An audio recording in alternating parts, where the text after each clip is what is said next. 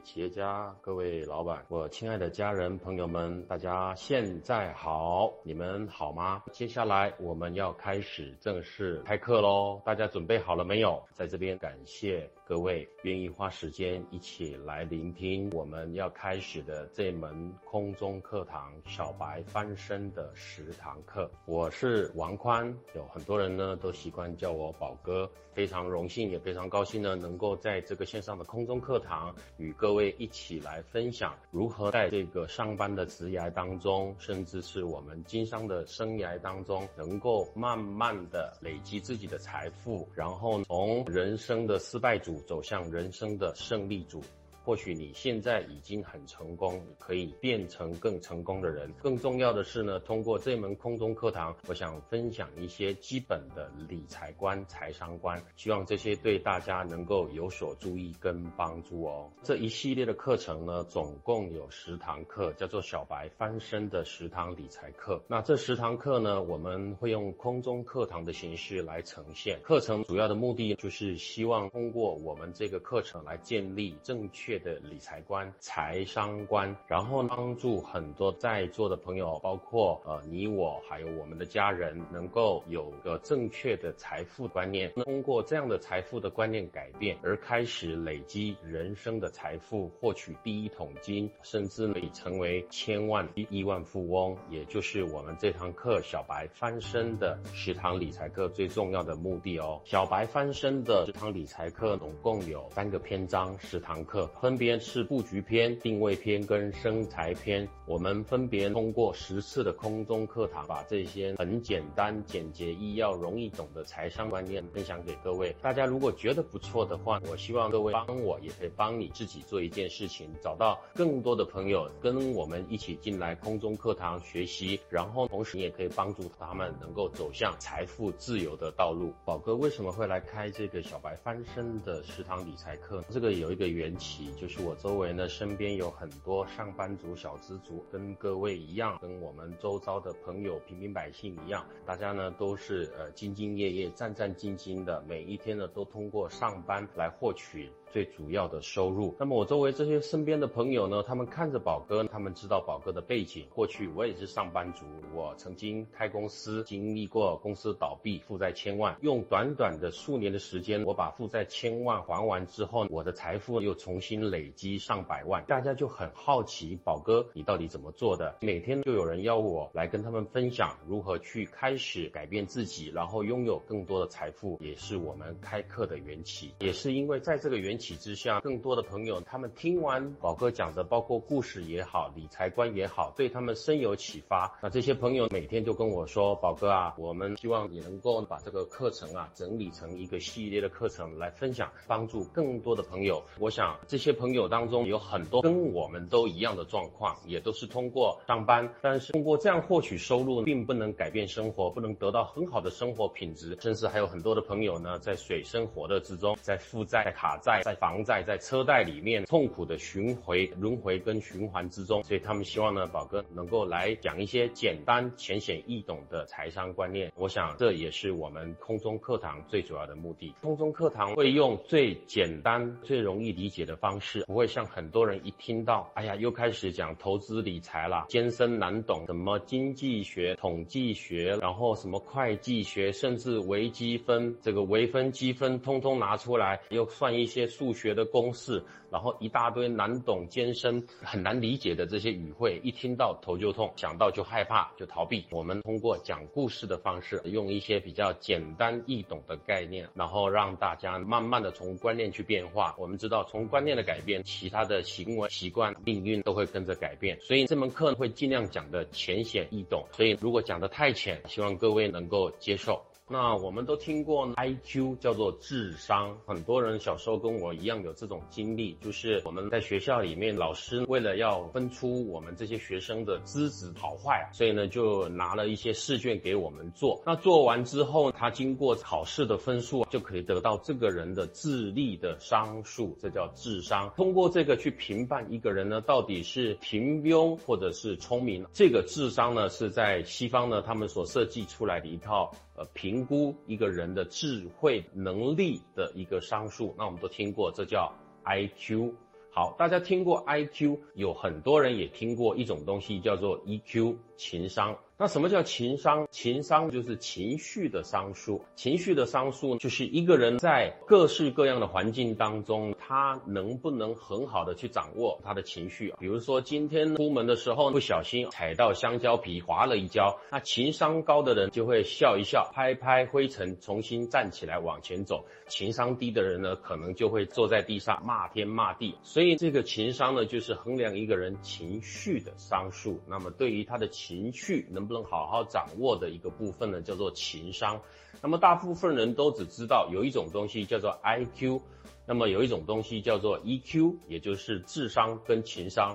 可是很多人不知道，还有一种商数，这种商数很重要，叫做 FQ 财商。那什么叫做 FQ 财商？其实财商对于大部分的人来说，这是相当陌生的名词，因为我们从小并没有被教育到这个板块。不管在家庭、在学校，我们所有的教育都是针对智商、情商来做设计跟开发，所以我们所有的课程也好，我们的这些老师、指导员、教授、导师。他们能教的东西就是开启我们的智慧，让我们能够管理好我们自己的情绪。可是各位很少听到说，哎，学校教财商，教大家如何去赚钱啊？为什么呢？因为学校里面大部分的老师之所以会成为老师，在学校教课，说白了，其实这些老师自己本身也不知道怎么赚钱，就是他们不懂财商。我讲这些话并没有瞧不起老师的意思，会不会不要误会啊？宝哥呢自己也是老师，所以我没有理由瞧不起老师。我对老师是非常的尊敬的。但是呢，韩愈说过：“师者，所以传道授业解惑也。”然后这个叫做术业有专攻。那么过去我们从小到大，大部分能够接触到的老师所教我们的都是智商乃至于情商，但是这些老师很少教我们财商，因为归根结底来说，老师所受到的培养过程，其实他们老师也是教他们智商跟情商。也没有教他们怎么去赚钱，或怎么去理财，或者怎么样持续的把自己的财富堆叠累积。所以很多老师不教你的。我们现在在空中课堂讲这个，所以呢，各位就可以理解一件事：我们这十堂课程非常非常的重要。通过一个观念的打造，给各位一个正确的人生财商观，就是我们对金钱、对财富有一个正确的观念。那么财商课程通过。第一轮小白理财翻身的十堂课来告诉大家最基本的观念。接下来我们会有中阶的课程，中阶的课程就会针对财富的五个阶段。这五个阶段当中，看你是在哪个阶段，我们告诉你你为什么在这个阶段，然后你怎么解决跟面对接下来的问题，然后呢顺利的。脱离这个阶段往上爬升，最后实现终极的目标，叫做财务的自由。我想讲到这边，各位可能如果觉得这个课程对你有帮助、有注意的话，大家要帮我一件事情，就是这个课总共在第一个阶段，在初阶的课程有十堂课，所以你要连续听完十堂课，不要只听了一堂或两堂，这样呢就会有以管窥离的可能性。所以，我希望如果你开始听了这一门课，那么把它持续的听下去。那如果你更有兴趣的话，可以成为我们的群主，一起来跟我们帮助更多的人，让他们获取正确的财富观念，进而建立他们属于自己人生的财富，让他们走向财富自由的道路。我想这是最有意义的事情，希望大家跟我们一起来做。我们这第一课呢叫做五十万的一台车。这堂课呢，最重要的是希望通过这堂课的分享，让各位可以明白一件事情：世界上有所谓的八零二零法则。那么我们发现一件事情，为什么大部分的人都没有钱？很简单一个道理，也就是通过八零二零法则，我们了解到，大部分的人，也就是百分之八十的人，加起来仅有百分之二十的财富，而相对的少数的人，也就是百分之二十的人，却拥有百分之八十。的财富，各位可以这样理解：如果有一百个人当中，前面的二十个人非常有钱，他们拥有八十块钱，这二十个人加起来拥有八十块钱。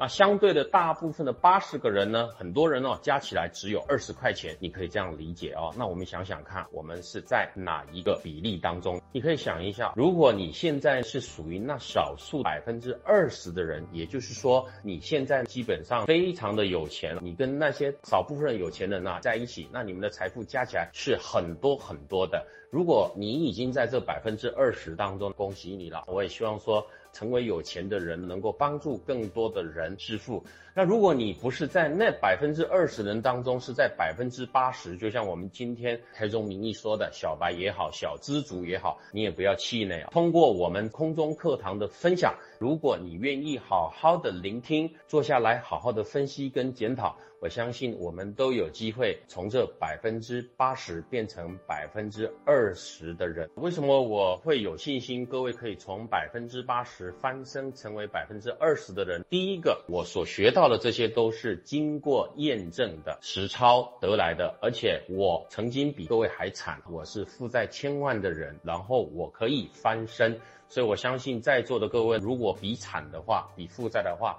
估计大概没有人欠的钱比我还多了，只有少部分的人可能会赢我的，比负债的话。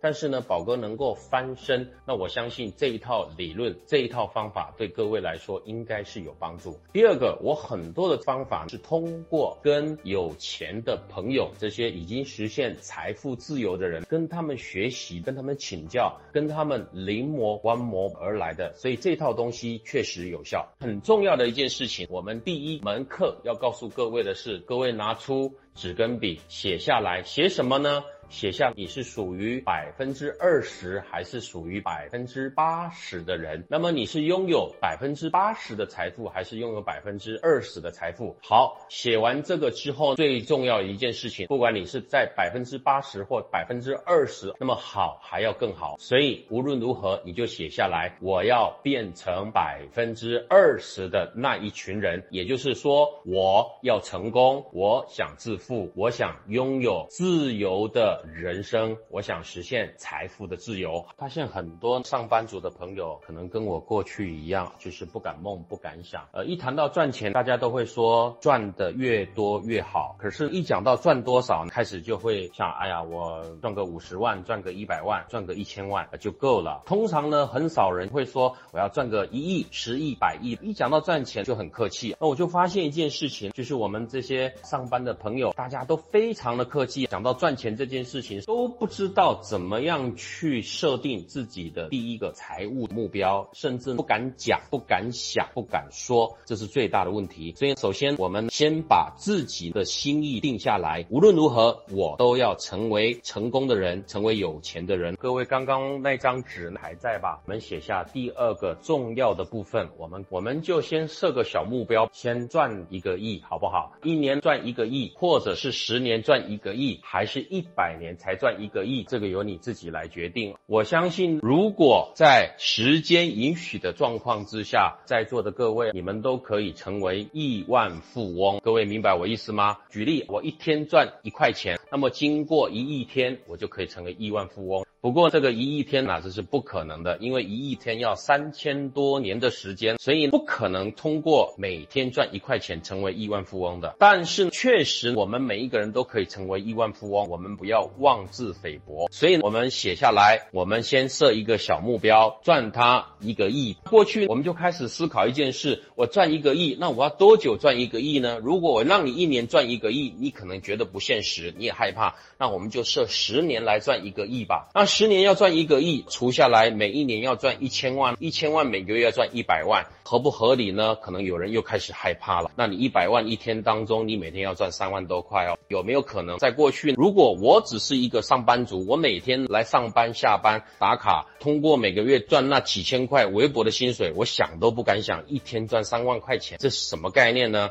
但是接下来听完宝哥的这十堂课，我相信你会脑洞大开的，因为在过去我也跟各各位一样，我也在上班。我一开始出社会的时候，我是去我们的外资企业上班。那么在外资企业上班，各位都知道，薪水待遇啊、福利啊，整个配套相当相当的好。那么我记得我刚出社会的时候呢，我去外资企业上班呐，因为宝哥是大学本科毕业就开始工作的，后来我才在工作当中再去研修了所谓的 EMBA 管理硕士的课程。开始毕业的时候是大学本科生，那我去上班的时候啊，各位猜猜看，我一个月薪水多少钱？说起来不怕各位笑，当时我刚开始在社会上班的时候，一个月薪水只有六千块人民币，六千块人民币大概就是两万四千块、五千块台币左右，非常的辛苦啊，因为刚开始出社会，什么经验、什么方法都不懂，都不会，所以刚开始的时候就是个小学徒啊，做的非常的辛苦啊。虽然是在外资企业上班，那一个月有六千块的收入，相比其他同学，日子过得还是可以。可是你说这日子能不能过得有有滋有润，过得非常好啊？这个有一点困难呐。后来随着时间一天一天的过去，日子一天一天的过，很恐怖的事情是。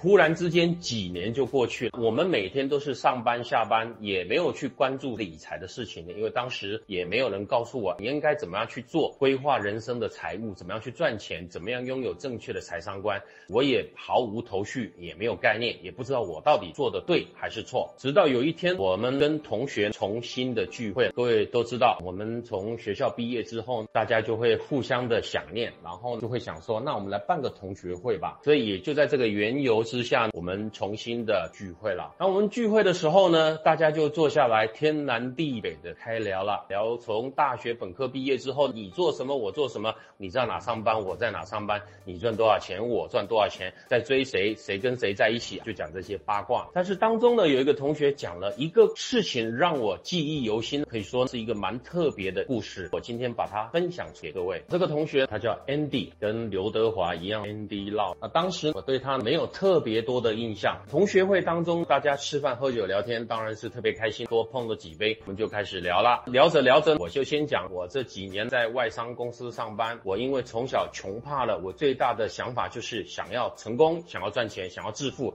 当我有钱的时候，有能力的时候呢，我想给自己买一台车。我通过五年的时间存了五十万，买了一台很好很好的车子。那我越讲呢，就越得意。各位可以想想，五十万的车子什么概念呐？这车子开起来，那个油门踩下去，轰轰轰轰轰，哇，那个像那个野兽一样的那种原始的嘶吼声音。各位都知道，男生都喜欢这些东西。而且这个车不只是好看之外，其实开在路上特别拉风啊。还有一个呢心里特别感觉舒服的地方，就是开着这个车子去跟女生约会啊，好像。基本上都不会被拒绝啊，所以那时候感觉特别特别的良好啊，就人生仿佛都已经来到了高潮，站在生命的顶点跟巅峰。因为我拥有了一台车子，同学很多都还在坐地铁、坐捷运、坐公车，我却拥有了豪车。正当我洋洋得意的时候，我这个 Andy 同学就说了，他跟我一样，他也是从大学本科毕业之后，勤勤恳恳的到公司去上班，找了份工作。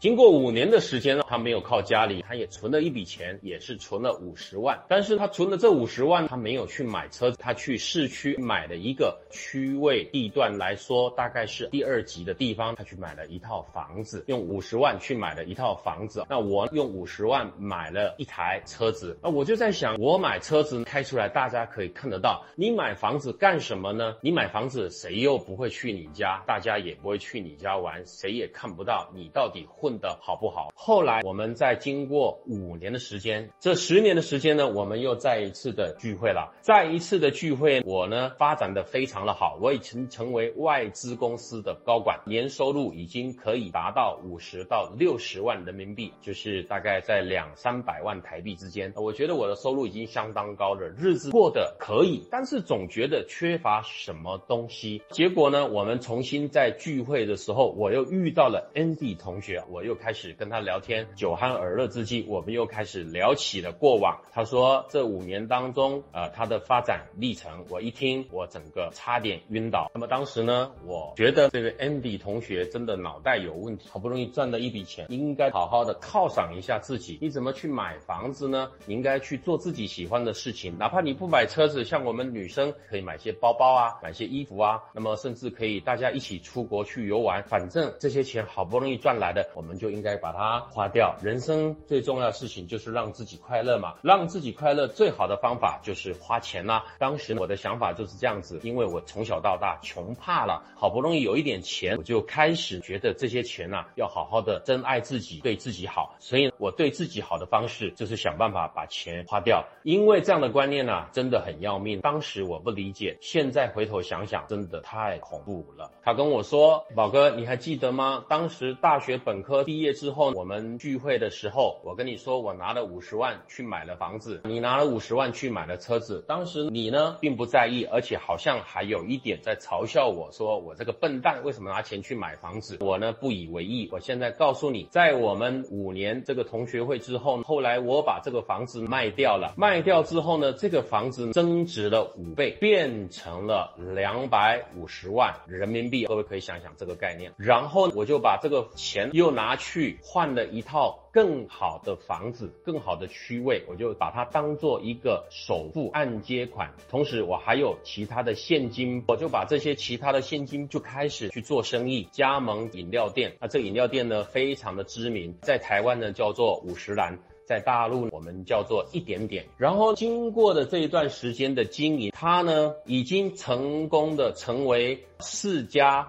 饮料店的老板，一家鸡排店的合伙人。所以他在台湾有五家的餐饮店，而且是连锁店。同时，他也取得了我们内地市场地级城市的总代理。也就是说，在那个地级城市呢。所有的人如果要开一点点，都要找他加盟，那么他就可以收取加盟金跟每年的权利金。各位可想而知啊，他赚了好多好多的钱。他这些资本从哪里来呢？也就是第一个五年，他通通过打工上班，跟我们所有人一样，跟你跟我都一样，都是通过打工上班。他累积到了第一个财富，然后他就把这个钱拿去买房子，通过房子的增值呢，他把房子卖掉，取得了一笔钱。这房子增值了五倍，他把一半的钱拿去创业，一半的钱拿去换一套更大、区位更好的房啊，像我们的学区房的概念。然后呢这个房子不停的增值，他的事业也做得非常非常的好啊。当下我就觉得好神奇，好神奇，同时也觉得自己心里面有一点难过啊，跟后。后悔啊！因为我那台车子，各位猜猜看怎么了？我那台车子呢，在五年前买的时候是一台很好很好的车子，可是经过五年的时间，车款已经老旧了，已经不行了。因为车厂啊，每年都换新的车型，这车一开出来，大家都知道这是老款的车啊。第二个是这个车子每年保险费，然后维修费，还有油钱，零零总总的这些费用，一年要花我大概十万左右，跑不掉啊。这个是一笔不小的负担，包括停车的费用，这个是不。小的负担，再来车子开了五年，零件总是这个坏那个坏，经常要维修保养，每次一维修都是几千块上万块就不见了。所以经过五年的时间，我的豪车彻底的变成了一台烂车。更惨的是，他每天都从我的口袋拿钱出去了。当时我非常的不明白，为什么 Andy 同学可以那么成功？同样的十年的时间当中，人家成为连锁店的老总，然后同时拥有一个地级。城市的连锁加盟经营权，而我虽然在外商公司担任高管，我赚的钱也不错。可是事实上，我经常摸我的口袋，我看我的存折，其实经常是没有隔夜的钱。我也没有明白到底怎么回事。我总是想着我在努力的赚钱，我就会有更多的钱。可是我始终没有搞明白我的钱跑去哪里了。后来 Andy 同学在跟我讲他十年的发展，我才开始反思为什么我的钱不见了，因为我的选择错误了。用财商的专业术语来说，叫做选择了负债。Andy 开始就做对的选择，他选对的方向。他选择的资产，我选择负债，他选择资产。经过一段时间之后，慢慢的两个人差距就拉开了。那我们来解释一下什么是负债，什么是资产。负债就是你欠人家钱要还的。套一句《富爸爸穷爸爸》这个作者清奇他所说的话，负债就是你欠人家钱，早晚都要还的，这叫负债。那么什么叫做资产？资产就是可以变现的东西，你拥有这个东西之后可以换成现金，叫做资产。而资产它有两种，一种叫做固定资产，一种叫做流动资产。固定资产，举例像拿来营业用的汽车叫做固定资产，我们住的房子、厂房叫固定资产。那么什么叫流动资产呢？就是现金或者可以等同现金的股票或者保险等等，马上可以换成钱的，也叫流动资产。当我的同学跟我同样从大学本科毕业之后，经过十年，他成为亿万富翁，而我的资产却不停的减少，而它不停的膨胀。那终究的原因到底在哪里？因为我们两个的选择分别做出了不同的选择，我选择负债，他选择资产。所以各位亲爱的朋友，听到这里，你有没有发现一件事情？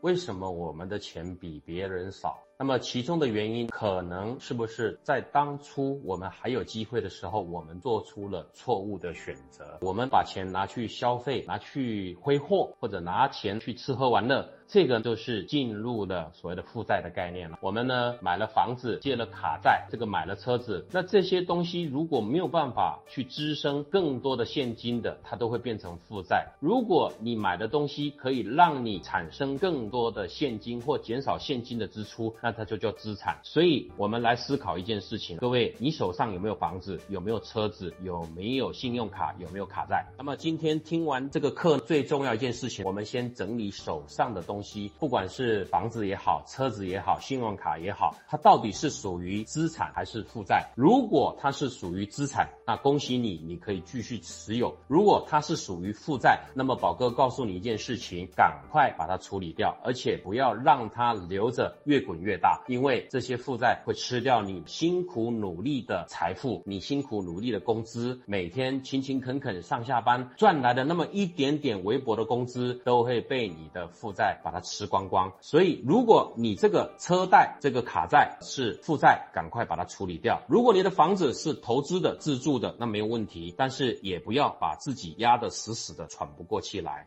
生命财富的五个阶段，分别是我们处于负债的阶段，或者财务的平衡，或者我们进到了储蓄的阶段，或者叫做财务的安全，然后最高呢就可以变成是财富的自由的阶段。这就是生命财富的五个阶段，也就是终其一生我们要努力的目标。我们要想办法从这个金字塔的底部慢慢慢慢的往上爬，最后爬到金字塔的顶部，然后成为人生的胜利组，从此再不用担。担心金钱跟财富的问题，所以各位亲爱的朋友，宝哥要你帮我一件事情，把你的笔记本再拿出来，好不好？我们一起来检视，我们目前为止自己是处于财富五个阶段的哪一个阶段？负债还是平衡，还是储蓄，还是安全，还是进入了财务自由的阶段？这个对你非常的重要。如果你在负债，那么麻烦你很诚实的写下负债阶段，你就写两个字负债。如果你进入了平衡，麻烦你写平。好，如果你有多余的钱，你写储蓄；如果你可以经过半年、一年不上班，仍然还有钱，那你进入安全的阶段。如果你已经实现了被动收入，那么你进入了财务的自由。那么来解释一下什么叫负债？负债呢，就是当你的支出大于你的收入的时候，你就会处于负债的阶段。支出大于收入很容易理解，就是每个月赚的钱都不够花，寅吃卯粮的概念，钱呢都把它花光光了。特别是我们上班族。小资族啊，最恐怖的事情就是每一个月拿到薪水之后，可能很多人如果理财的习惯不好的话，第一件事情就是去还卡债，然后你就会发现一件事情，每个月拿到钱之后，左手拿呢，右手就不见了，甚至很多人很悲惨的成为月光族啊。那么为什么会这样子呢？因为你赚的钱不够你花，那长期以后呢，肯定就会造成负债。那当然有些人比较倒霉，命运比较不好，生长在比较不好的家庭，父母呢没有给你主产，送给你的是负债，那这个。另当别论。那么再往上走，叫做财务的平衡，就是我们的收入刚好跟我们支出几乎是平衡的状态。举例来说，赚五千花五千，赚一万花一万，那刚好进入平衡的状态。那么虽然眼下是平衡啊，可是这个人无远虑啊，必有近忧啊，所以不知道是明天比较早到，还是意外比较早来。虽然是在平衡的状态，其实说白了，这个平衡不一定能够持续很久的，还是要居安思危。所以最好能够在往往上再走一起，你开始拥有了储蓄。那么怎么样可以拥有储蓄呢？很简单，就是你赚的钱比你花出去的钱还要多。这个概念非常容易理解吧？就是你的收入大于支出，慢慢的就会有结余，而这些结余就叫储蓄喽。那么我们拥有储蓄之后，有很多的储蓄，比如说储蓄有超过六个月到两年之间，那么就会进入到所谓的财务安全。什么意思呢？也就是以我们上班族的概念来说，天有不测。风云，人有旦夕祸福啊。然后不知道哪一天，老板忽然叫我们进去据说你被解雇了，或者像这个疫情肆虐的过程当中，很多的中小企业顶不住了，大家在家里面上班，最后公司断的现金流，我们丢掉了饭碗。那这时候，如果你没有多余的钱来对抗疫情的风险，对抗不确定的风险，那么你就会处于不安全。那相对来说，如果你身上有半年以上的储蓄，甚至超过两年不用工作，你都不用烦恼，那你就进入了财务的安全阶段。好，那我们终极的目标就是通过财务的安全的阶段，再往上爬一阶，进入到财富的自由啊！这就是我们正确的理财观要分享给各位的，就是我们要实现财富的自由。那么如何去实现财富的自由？这里很简单的一个概念，各位把它写下来，就是要去创造一种收入，这种收入叫做被动收入。当你不用工作，你不用上班，你仍然有钱，这个叫被动收入。当你拥有这种收入之后，然后呢，这个收入可以大于你每个月的固定支出，也就是你不用上班赚钱，然后这些钱来了之后还可以够用之外，还有结余啊。那么你就会实现的所谓的财富的自由，所以我们终极的目标就是实现财富的自由。而当被动收入大于固定支出的时候呢，各位这就是有钱人。所以你把它写下来，被动收入大于固定支出等于有钱人。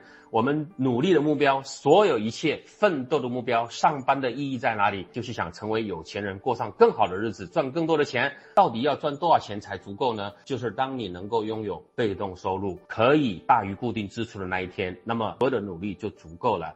那么什么叫被动收入呢？就是你可以通过渠道赚钱，通过人帮你赚钱，或通过钱帮你赚钱。简单的说，刚刚前面我们不是有谈到资产的概念吗？资产当中随时可以变现。如果你的资产可以帮你赚来更多的钱，那么这也是一种被动收入的形式。举个例子，像我们周星驰星爷演的电影里面当中呢，有一个包租公包租婆的角色。那么这个角色就是包租公包租婆呢，他们家有好多好多的房子，那这些房子都拿来干嘛呢？就租给人家，每个月呢都收租。那收的租金呢，这些包租公包租婆呢，其实基本上都不用上班，日子过得非常的好，每天都是睡到自然醒，然后喝完早茶啊就开。开始呢洗脚按摩，晚上呢就打麻将，一天就这样过去了。这是包租公包租婆，那么这些日子是非常令人羡慕的，钱多到花不完。那他的钱从哪里来呢？就是通过被动收入获取的。那么这也就是我们终极一生我们要去努力的目标。那么也有人呢通过建立渠道获取被动收入，也有人通过建立资产获取被动收入。那你可以选择你习惯或者你可以的方式。所以呢，我们今天最重要的这门课程，我们再复习一下啊，就是。五十万的一台车的代价，那么我们回头想一想，为什么百分之八十的人存不到钱？我想各位已经非常的明白了，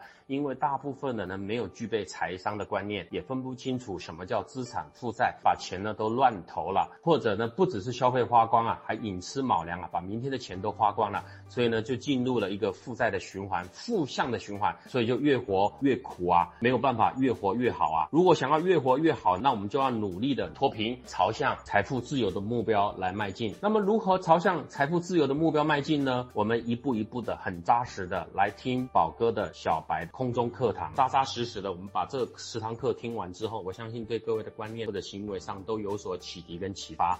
那下一堂课，各位一定要在线上跟着宝哥一起把小白的翻身的十堂课听完。下一堂课，宝哥要跟各位讲月光族的庆典。月光族的庆典呢，也是宝哥很深的一个人生体会。从当中，宝哥会带一些财商的观念，浅显易懂。非常容易理解跟入门，它没有很深的这些学术的术语、艰深难懂的词汇。今天听完这个课程之后，有两个部分，希望各位帮我的。第一个，整理你自己的财务状况；第二个，如果你觉得这一系列课程很棒，跟我们一起加入，邀请更多的朋友来听这个课程，改变他们的生命跟命运。那么，谢谢各位在空中花时间聆听宝哥的分享，小白翻身的十堂课的第一课，五十万的一台车的启示。记得下一堂课我们在空中课堂再次相。见。